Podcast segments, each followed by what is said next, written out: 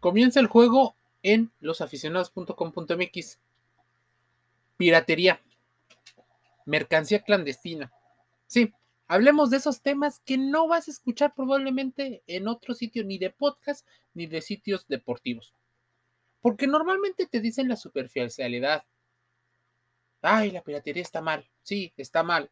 Pero, ¿qué están haciendo los deportistas para poder comercializar a precios que lleguen a su público, a su público objetivo, y incluso al público que es de moda.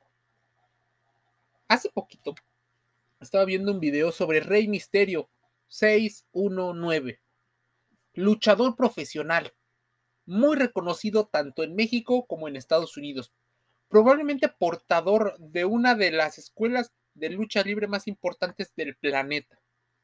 Aún así, Rey Misterio es uno de los muchos luchadores profesionales que sufren de la piratería.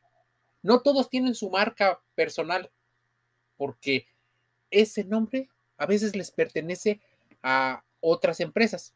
Y seamos claros, Consejo Mundial de Lucha Libre y AAA son las empresas que más pueden en México pero podríamos hablar de WWE, su empresa Raw, SmackDown. Bueno, podríamos hablar de la empresa que me digas. La piratería en el mundo de la lucha. Una batalla de bastante doble filo. Mira, el negocio de la lucha libre no solo tiene que ver con las transmisiones, sino con los ingresos a las arenas de lucha libre, la mercancía, la comida no podemos olvidar, y como ustedes sabrán, poniendo un ejemplo, la WWE suele transmitir sus eventos por medio de una plataforma oficial que es WWE Network. No obstante, también hay muchos quienes no consideran que pagar una cuota mensual por el contenido que ofrece dicha plataforma valga la pena. Entonces es cuando optan por buscar otros medios, otros contenidos para poder disfrutar de su hobby favorito o del eventual Aquí es cuando entran en juego esas páginas ilegales que patrocinan o promocionan productos y servicios. ¿Qué pasaría? Y te voy a poner un ejemplo. ¿Qué pasaría si algún extranjero llega a la Ciudad de México y se encuentra con que a muy poca distancia de una de la otra se encuentran dos de las arenas más importantes y populares del mundo. Patrimonio cultural del país y de la humanidad. Si bien no todos podemos estar de acuerdo en la forma ilícita que se comercializan los contenidos, no debemos de olvidar que existe una demanda de productos a precios accesibles. ¿Qué ocurre cuando se comercializa en membresía? Bueno, ¿se vuelve rentable? Sí, probablemente mucho más rentable. Pero muchos de los aficionados que estaban enganchados a la lucha libre dejan de poder acceder. La piratería ahí es donde se convierte en un mal e incluso podría verse como un mal necesario. Un niño de una región pobre que admira a un luchador difícilmente va a poder pagar su padre, su madre, una máscara oficial. Por más que le guste, por más que quiera apoyarlo, en ocasiones algunas máscaras de materiales de muy buena calidad pueden llegar a costar 500, 1000, 1200 pesos. Pesos mexicanos. Te estoy hablando de más de 50, 100 o 200 dólares americanos una situación que no es tan fácil de pagar. Sí, los atletas quieren comercializar su propia imagen para poder sobrevivir de ello. Encontramos un equilibrio, por favor.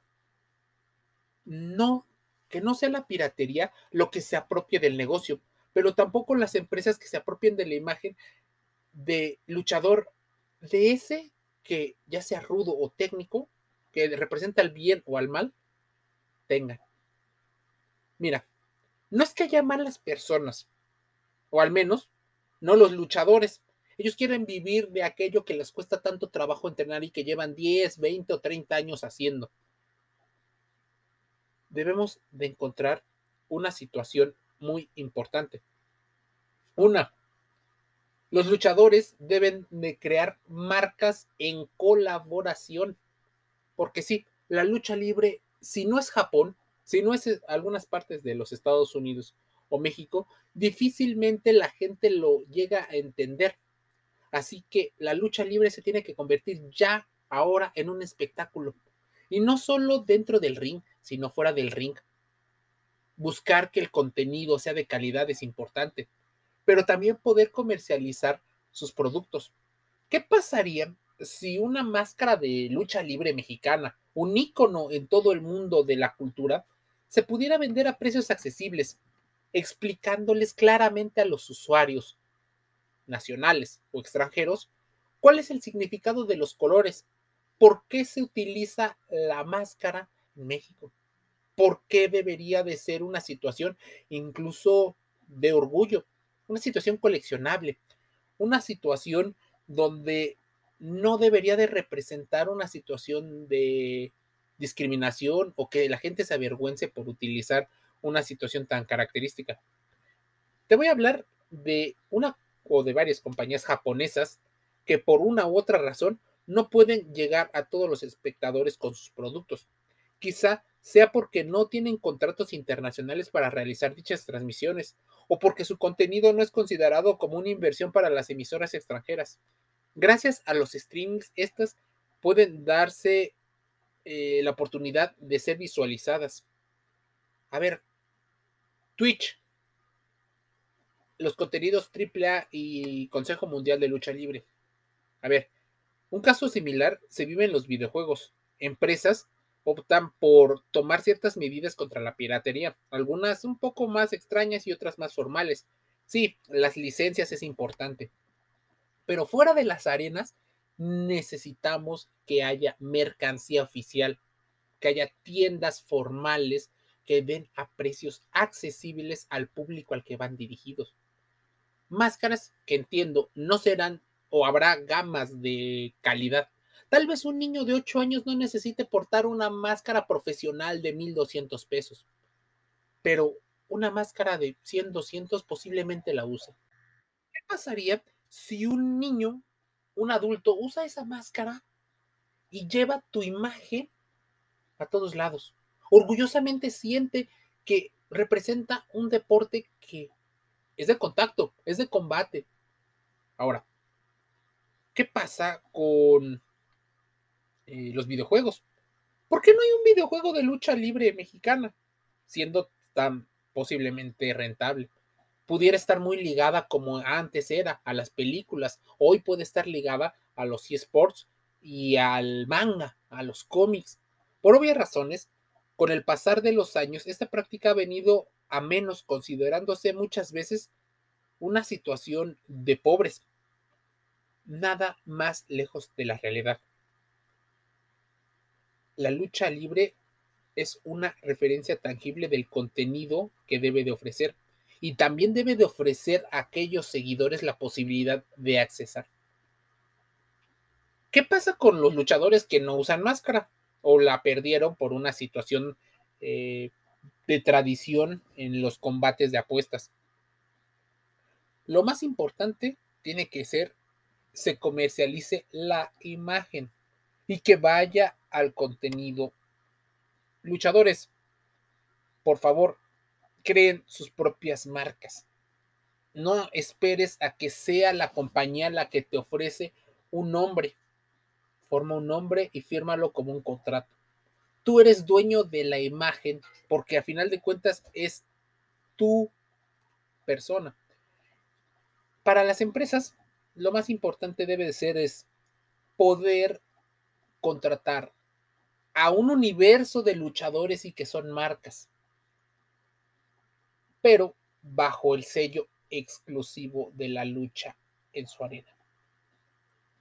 Que hagan presentaciones y que se noten los medios de comunicación tradicionales y en los masivos, en las redes sociales, pero no solo en las especializadas a lucha libre. ¿Qué pasa cuando en los diferentes medios solo aparece fútbol. Es más, Fórmula 1. ¿Cuántos pilotos profesionales existen en el planeta? Muy pocos y aún así es uno de los deportes que ocupa eh, mucho dinero y mucha importancia. A ver, en México puede la lucha libre ocupar parte de un espacio. Oiga, no tal, tal declaración y poder hacer más rentable para que no tengas que recurrir a la piratería. Rey Misterio eh, es una leyenda mexicana. Recuerdo que te broma y broma pidió una licencia para vender su producto, pero finalmente se burló un poquito y dio la bendición a una señora que vendía en un puesto un producto que no era oficial de él. Claro que le gustaría a él mismo que se vendieran los productos, pero seamos realistas. Rey y otros necesitan mejorar su producción. Ya venden sus productos en Instagram, en Facebook, en WhatsApp, en sus páginas oficiales. Eso está increíble. Pero que no solo se vendan fuera de las arenas. Hagamos acuerdos comerciales con empresas pequeñas, medianas y de gran alcance. En México, ¿qué pasaría si una tienda comercial muy grande, eh, tipo el Palacio de Hierro, Liverpool, Sears o las especializadas Innova Sport, Martí, Sportico, deciden comercializar. Es más, ¿qué pasaría si empresas como Charlie, Pirma o otras empresas deciden hacer una asociación? Porque a final de cuentas son dos deportes y aunque no hay muchos luchadores que quieran jugar a las luchas, lo que sí sabemos es que son atletas que representan mucho más que eso. Una playera de algodón de una gran calidad para un luchador profesional le pudiera servir por el tipo de cuerpo a una persona que practica CrossFit, a una persona que practica culturismo o que es aficionado al fitness y a estos entrenamientos de gimnasio. Debes de considerarlo porque no nada más es un nicho, no es el nicho de los niños que juegan con los muñecos de plástico como en la antigüedad, no, estamos hablando de incluso los beneficios que te trae comprar un producto oficial. No ese al que le obligas, no, no, no, no a ese que obligas al cliente solo porque tú eres el único que comercializas esto. No, incentiva incluso a los comerciantes informales a que vendan productos formales y certificados. Así que mejora tu logística y tu distribución.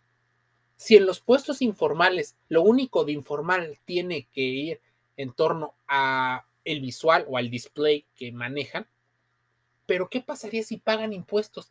¿Qué pasaría si manejan productos oficiales legalmente obtenidos? Incluso productos que puedan firmar los mismos atletas. No recurrirían a comprar copias o réplicas, porque obtendrían del atleta aquello que quiere el aficionado, que es estar más cerca, poder disfrutar esta experiencia.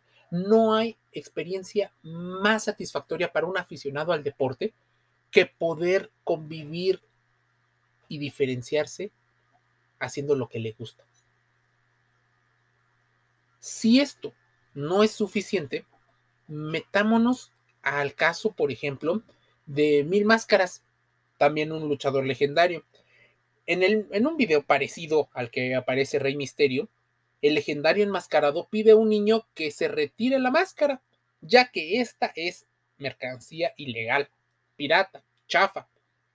En el videoclip se ve a un luchador que menciona un poco de por qué razón no quiere firmar lo que también se denomina tapa. Mil Máscaras explica que el hecho de firmar una máscara no original es como si él diera una autorización a seguir haciendo y comprando piratería. Y en eso tenemos razón. No incentivemos este tipo de comportamientos. Aunque sabemos que la piratería está comercializada o es maquilada por manos muchas veces mexicanas, que dan sustento a muchas familias que han encontrado en informalidad una fuente de ingresos, debemos de buscar la formalidad. A ver, si tú puedes buscar en, en plataformas como Mercado Libre, Amazon, eBay, AliExpress, productos mexicanos, que sean los mismos atletas los que abran su cuenta y comercialicen sus productos, para que lleguen a todo mundo, para que lleguen a los aficionados a precios segmentados, porque aquí es la publicidad la que normalmente la oferta y la demanda se quejan. Segmentados, un precio de 200, estoy hablando de 200, de 20 dólares. ¿Cuántos son 20 dólares? 250, 300 pesos mexicanos. 20 dólares. Y otra de 40 dólares. Ediciones especiales, colaboraciones. ¿Qué pasaría si vendes ya la de 50 o 100 dólares? Son segmentaciones, son para públicos diferentes, objetivos diferentes. Que se pueda comercializar las convivencias, posiblemente, porque un deportista también quiere vivir de eso. Los, las, los representantes quieren vivir de eso. Las empresas necesitan vivir de eso. Así que una empresa de lucha libre no solo debe de ser la organización, que es muy extensa y muy compleja, también tiene que ser estos eh, managers o estas agencias que promueven con cada vez más fuerza la participación de la gente en actividades físicas y en actividades que representan no solo un deporte, sino también una cultura. Deberían de ser promotores de aquellos productos. Así que, tiendas oficiales. ¿Sí? ¿Qué pasaría si hubiera una tienda oficial de máscaras de lucha libre y de productos tan representativos del país en el Aeropuerto Internacional de Cancún? donde hay mucho canadiense, italiano y estadounidense. ¿Qué pasaría si en el aeropuerto de Tijuana y en la garita de Tijuana, que es la más transitada a nivel mundial, hubiera una tienda oficial de alguna de las marcas de lucha libre mexicana? ¿Qué pasaría si en la Ciudad de México la gente pudiera ir con toda la seguridad y formalidad a comprar un producto oficial y poderlo llevar a donde está? se vuelve comercio formal, se le da empleo a más personas y las personas no solo podrían disfrutar de su pasión, sino también podrían compartirlo de manera formal, ilícita, legal. Es parte de lo que la piratería ha modificado en términos económicos debes de entender que donde hay oferta también hay demanda. Y aunque no todos siguen las reglas formales de la oferta y la demanda, debemos de entender eso. Que en diversas plazas, sobre todo las que son muy fans de esto, hay gente que ha comenzado a hacer colecciones de máscaras profesionales y, luchadas, o sea, esas que sí usó el atleta, así como una camiseta en cualquier otro deporte, una pelota en el tenis, una raqueta. A ver, la gente sí quiere vivir de su pasión. Dice, y hay una declaración de una persona que se dice muy amante a este tipo de productos. Dice que sí, hay productos que se encuentran muy, muy baratos y que los aficionados o los hinchas a la lucha libre adquieren para ello, incluso para sus hijos, máscaras de sus personajes favoritos. ¿Quiénes fueron las primeras personas que empezaron a comercializar su gran marca? Probablemente los dos grandes íconos de la lucha libre mexicana, Blue Demon y El Santo. Blue Demon Jr y el hijo del santo hoy es quien dirige el emporio. Muchas veces ganan más en comercializar los videos, las imágenes y la mercancía que el de luchar. Ellos han diversificado sus ingresos y bienvenidos, hoy son empresarios. Pero para los amantes de las luchas, la pasión por el deporte de los rudos y de los técnicos se lleva por tradición, una costumbre Desde niño puede ser que tu papá, tu mamá o algún conocido te lleve las máscaras, juegan a las luchitas con tus compañeros, entrenen. Incluso las máscaras pueden ser de lo más sencillas, nada profesionales, pero un niño podrá representar juegos, diversión, disciplina, que también es sumamente importante. Hazlo accesible, hazlo posible. Escucha losaficionados.com.mx. Lo puedes escuchar en todas las redes sociales de manera gratuita, en el sitio web y en los podcasts más importantes como Amazon Music Audible, Google Podcast, Spotify y Anchor FM. Así llevamos deporte, salud y entretenimiento dentro y fuera del campo. Te envío un saludo.